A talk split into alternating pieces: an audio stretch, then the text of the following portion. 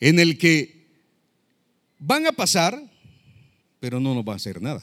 Y un 8%, un tan solo 8% de las preocupaciones nos van a afectar.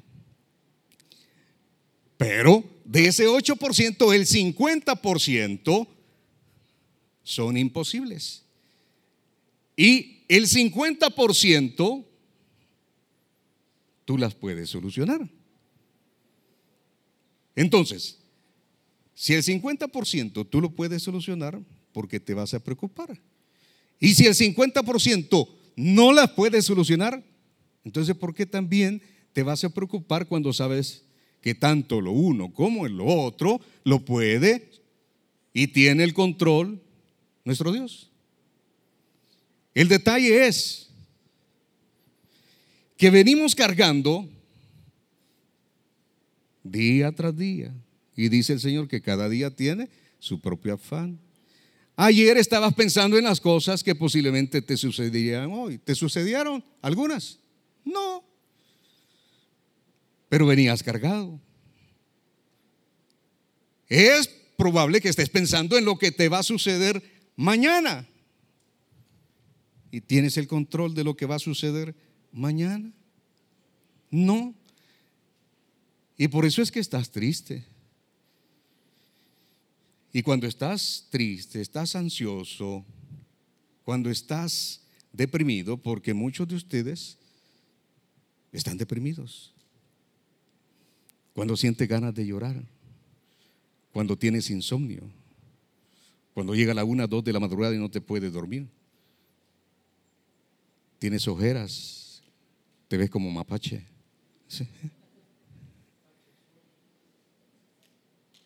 Mire, claro, si como cristianos, como hijos de Dios nos podemos deprimir. Si usted cree que los santos varones no se deprimieron, claro que sí, Jeremías, Elías, Moisés pasaron por situaciones difíciles y llegaron un momento en el que también tuvieron ansiedad, tuvieron depresión.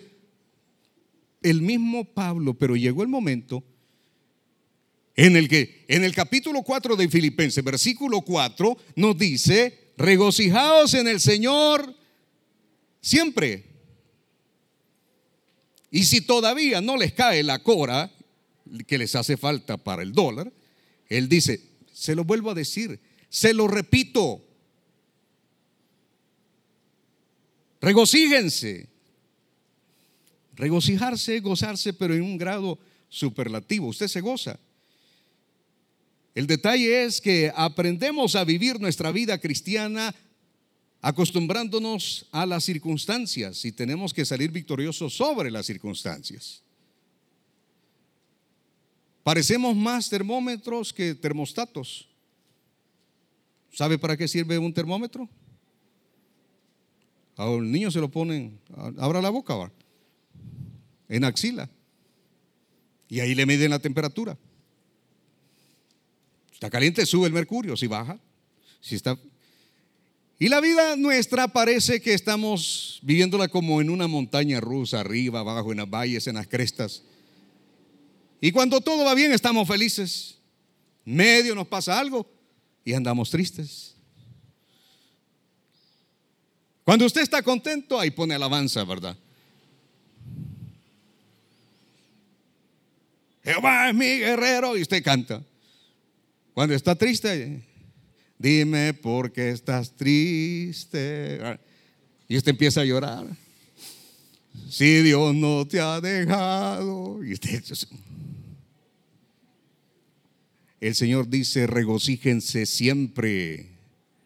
¿Qué quiere decir eso? Los 365 días, los 24 horas del día, cada hora, cada minuto, cada segundo, siempre. Debajo del sol ocurren dos cosas, lo imposible y lo posible. Pero ¿sabe qué? Nosotros decimos, lo imposible para Dios, las cosas grandes, las cosas que yo no puedo solucionar, y estas cosas yo las puedo solucionar. Si te va a hartar un león, entonces sí, pedile al Señor, encate y te, Señor, que no me come este león. Pero en la noche un mosquito te hace la vida imposible, ¿no es cierto? Y así somos. Una gripe, no, una gripe, yo me compro dos virogrip, me las tomo para dormirme tranquilo. Pero si se trata de cáncer, entonces sí. Tanto uno como lo otro, Dios tiene el control y te puede sanar de una simple gripe como te puede sanar los riñones que ya los tenés hechos leña. Porque para Dios no hay nada. Para Él todo es posible. Para Él no hay cosas grandes y para Él no hay cosas pequeñas. Jesús por eso siempre se regocijaba. Hay una película donde Jesús siempre anda sonriente, pase lo que pase, suceda lo que suceda. Le dijeran lo que dijeran, se reencontraba con los religiosos, se encontraba con los enfermos y aún después cansado y se iba a orar, él siempre tenía una sonrisa en su rostro. Pero nosotros no, cuando nos cansamos, no es cierto que lo primero que queremos que alguien nos pregunte, porque ponemos una cara así como que, hermano, ¿qué le pasa? Entonces uno empieza a sacar, ¿verdad? Ay, qué cansado me siento. Esta semana que ha sido así. Y el hermano, no, pero mire que el Señor, ay, sí. Porque a uno le gusta autocompadecerse. Y cuando uno se autocompadece, se vuelve miserable. Tampoco hay que ser el extremo, porque a algunos uno les pregunta, mire, andan hecho leña, no han desayunado, no han pagado la luz, no han pagado la casa y le pregunta, hermano, Dios le bendiga, ¿cómo está? En victoria, hermano. Tampoco. Uno no depende de las circunstancias, depende del Señor. ¿A dónde cree que estaba Pablo en estas circunstancias? ¿Cree que estaba en un hotel cinco estrellas? con vista panorámica hacia el lago de Ilopango ahí. Y que le preguntaban, ¿qué va a querer don Pablo para su almuerzo? ¿Un filete? Tenemos pescadito y en la tarde va a querer enchiladas, va a querer pastelitos. No, estaba en una mazmorra, estaba en una cárcel. ¿Cuántos han ido a predicar a las cárceles? Mire, se siente un olor, un olor que tufo, ajillo. La primera vez que fui a predicar en Usulután, a la Bartolina, mire, yo pasé como 15 días con ese hijillo. Yo me quería, me bañaba, me echaba champú y todo, y nada. En esa condición estaba. Mire, cuando uno está, no, hombre, frente al mar, entre dos palmeras, en una hamaca, y tráigame una piña colada, sin licor, por supuesto y sintiendo el aire. No, pues todo es tranquilo, hermano. La vida así es. Mientras usted tiene problemas, angustias, necesidades, usted dice, ¿y aquí qué pasa, pues? Pero cuando ya viene la remesa, ay, qué feliz. Cuando ya le pagan, feliz. Pero uno pasa por momentos. Mire, yo he pasado por de dos años para acá y el Señor, yo creo que he tenido un encuentro con Jesús. No le estoy hablando de haber aceptado a Cristo, de tener un encuentro con Jesús. Y no quiero decirle de que ya lo tuve. Al completo, estoy aprendiendo. Pero cuando me pagaban, pues no, hombre, ya pagaron, sí, ya pagaron. Y uno va al saldo, tanto. Lo saca. 200 del préstamo, no sé qué. El teléfono, el carro. Y en la entrada ya lo está esperando el maestro a quien usted le ha prestado. Y es el, 20%. Y las señoras, a la que le vendió el álbum, ¿verdad? Y las cadenitas y todo eso. El momento en el que le dijeron que iba a pagar, al ratito usted otra vez en agüite, porque solamente ya 25 dólares le quedan a uno. Y uno llega a la casa y lo que le dice, papá, fíjate que hay que pagar la universidad. Y la señora dice, mira, fíjate que ya se venció el recibo de la luz. Y vinieron a quitar el cable, viejo. y uno ahí se preocupa, ¿verdad? No inmediatamente decirle a tu mamá que nos preste para que nos pongan Netflix otra vez el cable. Mm, usted me dice, ¿y usted qué sabe de preocupaciones? Por eso le digo, tráigame sus preocupaciones y las pone aquí. Y yo voy a poner mis preocupaciones aquí, mis problemas aquí, sus problemas allá.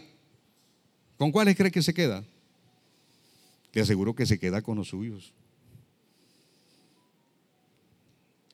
que yo me quedo con, que el pastor Michael va a poner sus problemas aquí, yo, yo me quedo con los míos, este, ponerme en los zapatos del pastor. No, hombre. Pero sabe, cada uno tiene sus problemas. Cada uno tiene que librar sus batallas, pero ¿sabe qué? No es en nuestra capacidad, no es en nuestras fuerzas. Al final, Pablo, después de todo lo que dice, dice, yo todo lo puedo en Cristo, porque me fortalece. ¿Sabe la mejor manera de liberar las batallas? Es cuando buscamos al Señor de la mañana, por la mañana. Tenemos nuestro devocional. Yo tipo 4 de la mañana y voy para San Salvador. Escucho una predicación, pongo alabanzas y es una delicia, hermano. Pero cuando no hago eso, yo siento que algo me falta. ¿Cuántos aquí ya desayunaron? Sin pena, hermano, sin pena. Sí.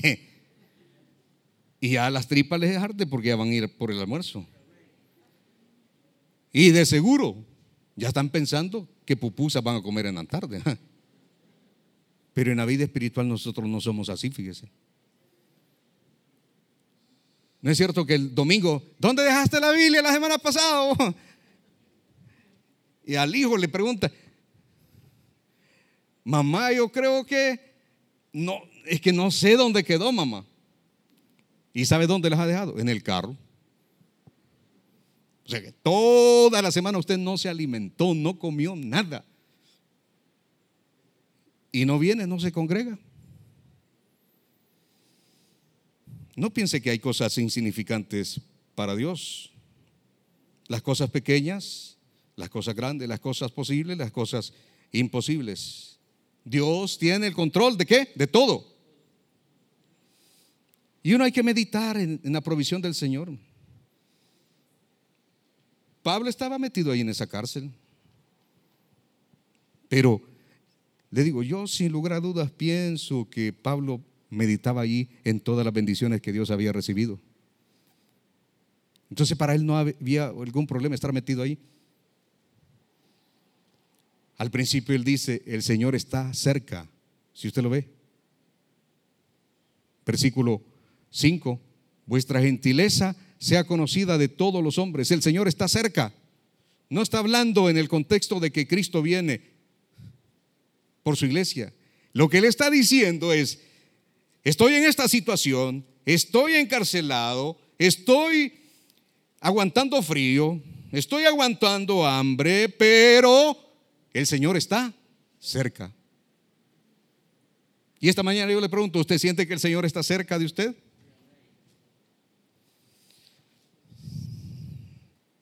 O le ha estado pidiendo y el Señor cree que no le responde. ¿Sabe por qué? Porque usted es un mal agradecido, una mal agradecida. Porque el Señor le ha contestado anteriormente y usted no ha testificado. Se ha quedado callado, callada. ¿Se recuerda cuando el Señor la sanó? ¿Se recuerda cuando el Señor puso alimento en sus mesas? ¿Se recuerda cuando puso calzado? ¿Se recuerda cuando el Señor le sanó?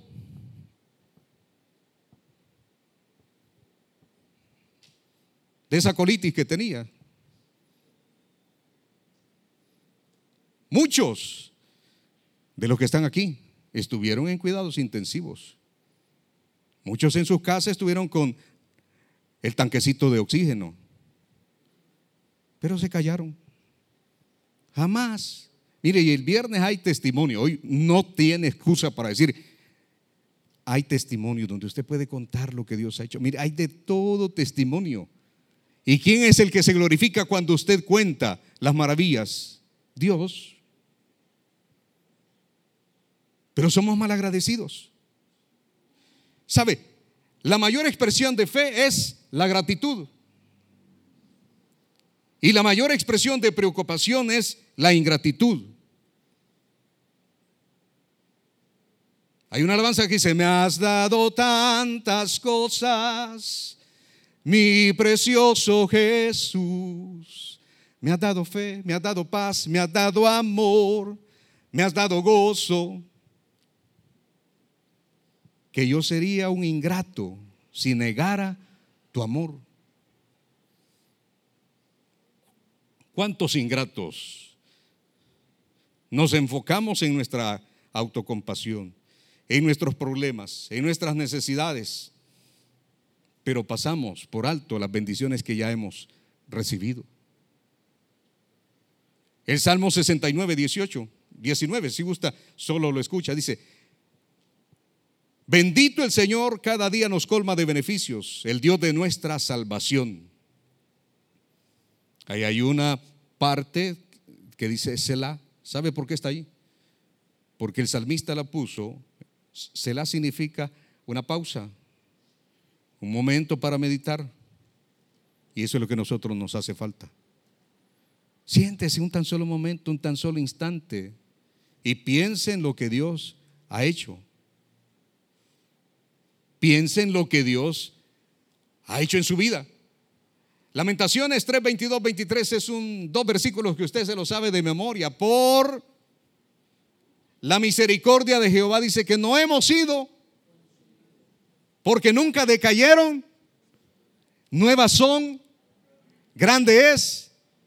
¿Verdad que lo podemos? Las personas ingratas las que se preocupan, las personas que nunca agradecen al Señor son generalmente personas infelices. Mi mamá tenía esa frase, vos sos un infeliz, hijo, me decía. Ahora entiendo por qué me decía eso. Porque por lo general uno no agradece. Mire, a nuestros hijos, a nuestro cónyuge hay que sentarlos cuando las cosas andan menos bien. Y hay que explicarles. Porque el bicho cree que usted, aunque no tenga trabajo siempre, quiere sus zapatos, quiere su universidad, amén. Y quiere comer siempre bien. Pero cuando pasamos por momentos de dificultad, de necesidad, y usted le sirve frijoles y arroz a ese bicho, no es cierto que a veces le, ay, esto me vas a servir. Malagradecido porque no sabes lo que a tu tata le ha costado. Le quitaron el empleo. Dios siempre le va a dar trabajo. Eso, oiga bien, porque son promesas del Señor. Él nunca lo va a dejar ni lo va a desamparar. Se lo dijo a Moisés, se lo dijo a Josué, se lo dijo a todo siervo. Nunca te dejaré ni te desampararé. Siempre vas a tener calzado, siempre vas a tener vestido, siempre vas a tener comida en tu mesa. Quizá ya no te vas a dar los gustitos que te dabas antes, pero comida siempre vas a tener. Quizá ya no te vas a poner los tenis de 100 dólares, pero vas a tener calzado. Ya no vas a tener ropa de marca, pero no te va a faltar vestido. Pero hay que ser agradecido. La gente que no agradece no conoce la alegría, no conoce la felicidad. Son personas ingratas. En vez de ser humildemente gratas, son altivamente ingratas. Y usted conoce muchas de esas personas. Hay personas a las que usted les ha hecho un favor y generalmente usted no espera que le digan gracias. Pero hay personas a las que usted inclusive le ha hecho un favor y le devuelven qué? Una pedrada. Eso ya lo ha pasado, ya lo ha vivido. Los cristianos, los hijos de Dios, tenemos que ser personas agradecidas. Descansen a paz del Señor, hombre. Descansen a paz del Señor. Mire, Filipenses 4:7. Y la paz de Dios que sobrepasa todo entendimiento guardará vuestros corazones y vuestros pensamientos. ¿En quién? En Cristo Jesús. Pablo disfrutaba de esa paz de Dios tras esas rejas. Y muchos de nosotros aquí dicen, mire, mire, yo no estoy encarcelado. ¿Y usted por qué me está hablando? No, pero estás encarcelado con tu odio. Estás encarcelado con tu rencor. Estás encarcelado con tu ansiedad. Estás encarcelado con tu depresión. ¿Cómo le puedes llamar a eso? ¿Felicidad? Que llegan las 11, 12 de la noche y no puedes dormir que el día siguiente te levantas todo malhumorado, que llega el la quincena y que llega fin de mes y que sabes que tienes que pagar y te están llamando porque te quieren embargar. Eso es paz. Usted me dice, no, yo ya lo viví, yo ya lo experimenté. Y el gentil, el pagano, el vago busca la paz en una botella de licor, en un puro de marihuana, en un jeringazo. Va a pagar terapia donde un psicólogo. El médico no te puede dar paz, te puede dar la medicina para un tratamiento. Pero muchos dicen que son enfermedades que están en la mente, psicosomáticas. Y uno está pensando, ay, si me capturan a mi hijo en este régimen de excepción, si no te lo van a capturar, hombre. Ay, es que lo voy a ir a dejar a la universidad. Y si me embargan la si me quitan el carro, y si me muero. Preocupaciones. ¿Y por qué no descansar en el Señor? Pues? ¿Cuántos aquí estamos preocupados? Y no es cuestión de religión.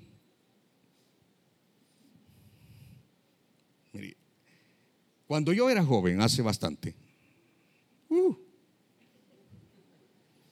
yo creía que ayunando iba a encontrar paz y felicidad. Mira, así el ayuno.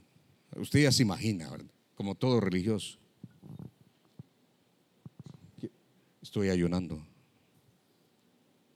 Y a veces 40, 50 minutos arrodillado ahí.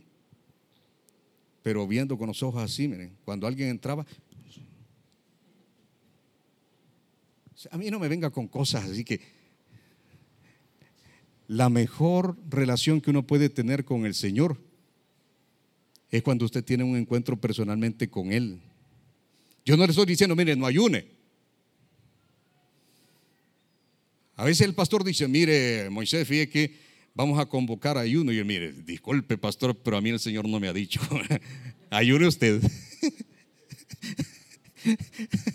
Ayune usted. Allá en Usurután unos ayunos. Mire, una se echó un ayuno de 20 días, que para qué le cuento. Pilas de él.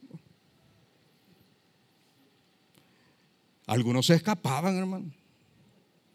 Y no digo nombres porque se lo van a decir. Pero se iban a la mitad y como eran ayunos completos de 24 horas hasta que terminaba a las 6. No, hombre, a la mitad, tipo 2, iban a echarse la tolito. Eso es engañarse a uno mismo. Y a veces uno cree que ya ayunó, ya vigiló y todo uno. No, no, no, no nos engañemos. Si no tenemos una verdadera relación con Jesús, no podemos disfrutar de su presencia, de su poder, de su amor, de su paz, de su gracia. Podemos ser cualquier un hipócrita, pero al Señor no lo podemos engañar. ¿Cómo están? En victoria. Y con una sonrisa.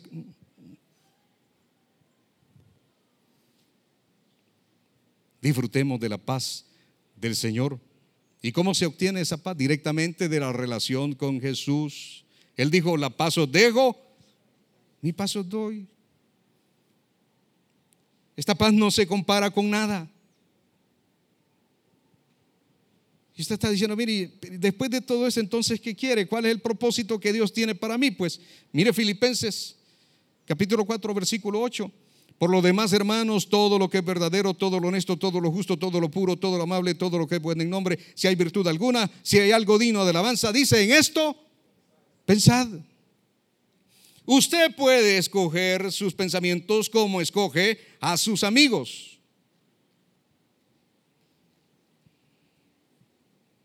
Amigo ratón del gato, ¿cómo dice? ¿Cómo es que dice? El queso no sé qué, por ahí tienen, ustedes tienen sus dichos. Eso, amigo ratón del que se lo acaba de decir a Luisa, usted va. El pastor Michael y yo tengo contado mis amigos, dice. Y así me dijo una vez, no crea. A mí no se me olvida, hermano. Yo lo tengo aquí, miren, en mi corazón. Y yo cada vez que yo, yo se lo saco en cara, hermano. Porque hoy me dice, usted es mi amigo, no friegue. Porque este me dijo, mire, para que usted sea mi amigo, usted tiene que pasar por esto, por esto, por esto. Y ya pasamos, aguantamos hambre, dormimos juntos, pero en cuartos separados.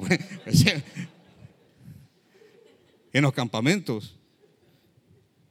Hemos pasado por todo, hemos estado en balaceras, hemos estado en diferentes, en naufragio, ¿verdad, Enoch? hemos estado en todo, hermano. Así que hoy me dice usted, ya puede ser mi amigo. No, gracias. Pues así también los pensamientos. Usted piensa lo que quiere. Muchos de ustedes están llenos de pensamientos malos y de todo porque ustedes así lo han permitido. Usted puede poner basura intelectual, religiosa, basura moral. Y usted está en libertad de hacerlo, pues. Pero yo le digo, yo no soy basurero de nadie. Y usted tampoco tiene que ser basurero de alguien. Usted es el templo y morada del Espíritu de Dios. Usted es una vasija de honra. ¿Para quién? Para Dios. Es imposible tener dos pensamientos al mismo tiempo. Trate de pensar así, ¿ah? a ver si puede. Porque Dios así nos diseñó. Entonces, ¿usted piensa mal o piensa bien? Va, piensa negativo o piensa positivo. Pero no puede estar pensando al mismo tiempo dos cosas, o piensa una o piensa la otra. Si está pensando en lo que debe estar pensando, entonces no tendrá que estar pensando en lo que no debe pensar. Está bonito el trabalengua, ¿verdad? Si está pensando en lo que debe pensar, no tiene tiempo para estar pensando en lo que no debe de pensar. Simple. Si usted es, de, eh, chiquitín me cae mal. Pero hay otros que están diciendo, ay chiquitín, me cae bien. De lo que están diciendo que les caigo mal, que un rayo les caiga. Mire, Pablo no está hablando de hechos. Pablo está hablando de la verdad, no está allí en medio de la cárcel, pues. No es que estaba detrás de un escritorio, no, está hablando de cosas reales. Si Él dice que tiene paz en su corazón, tiene paz. Si tiene gozo, tiene gozo. Simple. Lo que pasa es que estamos rodeados de cosas preciosas, pero no las vemos. Pero, y si a veces vemos esas cosas, no las apreciamos. Simple. ¿Cuántos fueron al reino del pájaro y la nube alguna vez? Ya está viejita, hermano. Uno decía, dos alas. ¿Quién tuviera dos alas para el vuelo? Esta tarde casi las he tenido, con el loco deseo de haberlas extendido. Desde aquí veo un mar tan azul y tan qué, que si no fuera mar, fuera otro cielo. Pero otro, en el teleférico, lanzando una escupida. ¡Ay, ya va la escupida! Cuando usted en su face pone, yo me que las paletas del Señor, que no sé qué, que mire qué maravilloso que el Señor es un artista, que es, ese es apreciar las cosas del Señor. Pero hay gente que ve las cosas, pero no las aprecia. Y usted tiene bendiciones y no las aprecia, entonces por eso el Señor no le da más bendiciones. Usted puede estar rodeado de bellezas y no verlas. Cosas de buen nombre, como dice Pablo acá. Y algunos no tenemos buen nombre, tenemos mal nombre por nuestras actitudes. Mire lo que dice en el versículo 11, ya casi aterrizando. No lo diga porque tenga escasez, pues he aprendido a contentarme Cualquiera que sea mi situación, he aprendido a contentarme. Y nos asegura que si nosotros lo hacemos también vamos a tener paz y vamos a tener gozo. Terminamos viendo la autoridad con la que Pablo habla producto de su experiencia, el versículo 11. Cualquiera que sea mi situación, cualquiera que sea, tengo pisto, feliz. No tengo pisto, gozoso. Mire, va a llegar hasta final de mes, gloria al Señor. Que le hemos dado un contrato, por tanto, gloria al Señor.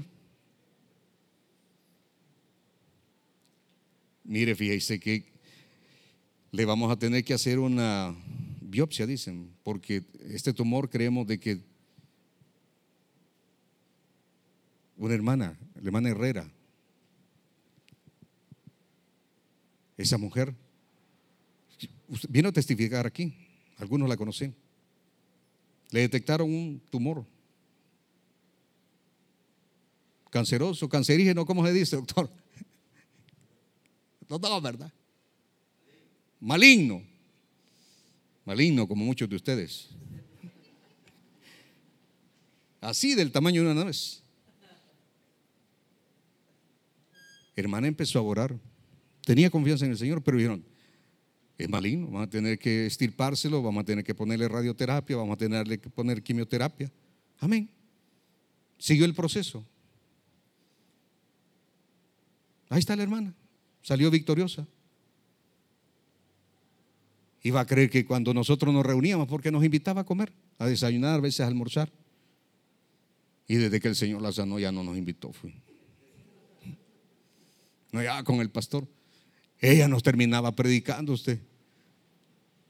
Por ella nos brindaba ánimo. Mire, estoy pasando por esto, pero yo sé que el Señor me va a sacar victoria. Ese Dios tiene un propósito para mi vida y yo no voy a desmayar. Yo me levanto a orar, yo canto, yo leo la palabra y no, hombre. Si cuando uno salía de uno salía fortalecido. Y esa es la actitud. Tuve otro compañero que no era cristiano, pero con el correr de los tiempos aceptó a Cristo. Pero como ya venía con una situación de drogadicción, de alcoholismo, de inyectarse heroína, piedra, todo. Nadie lo quería en la radio, fíjese. Cuando yo llegué me dijeron, te va a hacer la vida imposible. No vas a tratar con él. ¿Y sabe qué? Falleció de cáncer porque le detectaron un tumor aquí en la zona occipital. Y eso se le regó, porque no lo podemos operar si no se muere. Le llegó a los huesos, le llegó a los eh, a la próstata, a los y lo último fue los pulmones. Pero ¿sabe qué? La actitud de él. Yo puedo decir de que él confiaba en el Señor, pero su situación no lo hacía que lo expresara. Pero ahí estaba, luchando. ¿Sabe qué lo mató? La pandemia. COVID, no, no le dio COVID el encierro. Ella no pudo salir. A la semana de haber sido encerrado, ya no pudo caminar. No se trata de positivismo. No se trata de meditación trascendental y, mm, y que usted cree que tiene alas y que va sobre las nubes. No se trata de eso. Se trata de una relación y si seguimos estos pasos, a lo que Pablo nos está diciendo, vamos a tener paz, vamos a tener gozo y por supuesto una salud mental, hermano. Porque muchos de los que estamos aquí, como decía aquel, sabías que la gente está diciendo que tú y yo estamos locos, Lucas. ¿Usted cree que loco solamente es el que tira piedras? Y si sigue así, lo van a internar en un psiquiátrico, hermano. Se lo estoy advirtiendo. Ay, hermano, usted agárrese de las manos del Señor. Mire, no importa cuánto usted deba, si yo le pudiera decir cuánto es lo que yo debía, Nombre. Pero ¿sabe qué? Nunca perdí la confianza en el Señor. Y me llamaban y todo, le voy a pagar. Y les, nunca me les escondí. Porque mi confianza no estaba en lo que yo pudiese ganar. Todavía ahí me van, ya algunas deudas las estoy cancelando. ¿Y sabe por qué el Señor no me da más? Porque soy mal administrador, fíjese. El pastor me critica porque me caen unos cuantos dólares. Vamos a comer, allá lo el pollo campero. Mire, usted es un botarrata, botarrata, botarrata. Pero en las cosas del Señor sí yo las puedo y sé que las puedo administrar. Y a veces el Señor no nos da más por eso, porque sabe que lo vamos a desperdiciar. Pero las bendiciones ahí están. Aprendamos a ser buenos administradores de todo, de nuestro tiempo, de nuestros recursos, y cuidemos más de las cosas del Señor. Que Dios controle nuestros pensamientos, que tengamos discernimiento. Pidamos a Dios su presencia y no nos apartemos de Él. Pidamos su poder, que disfrutemos su paz y que seamos agradecidos. La próxima vez que el Señor le bendiga, no se quede callado. Testifíquelo y cuente cuán grandes cosas Dios ha hecho en su vida. Den un fuerte aplauso al Señor.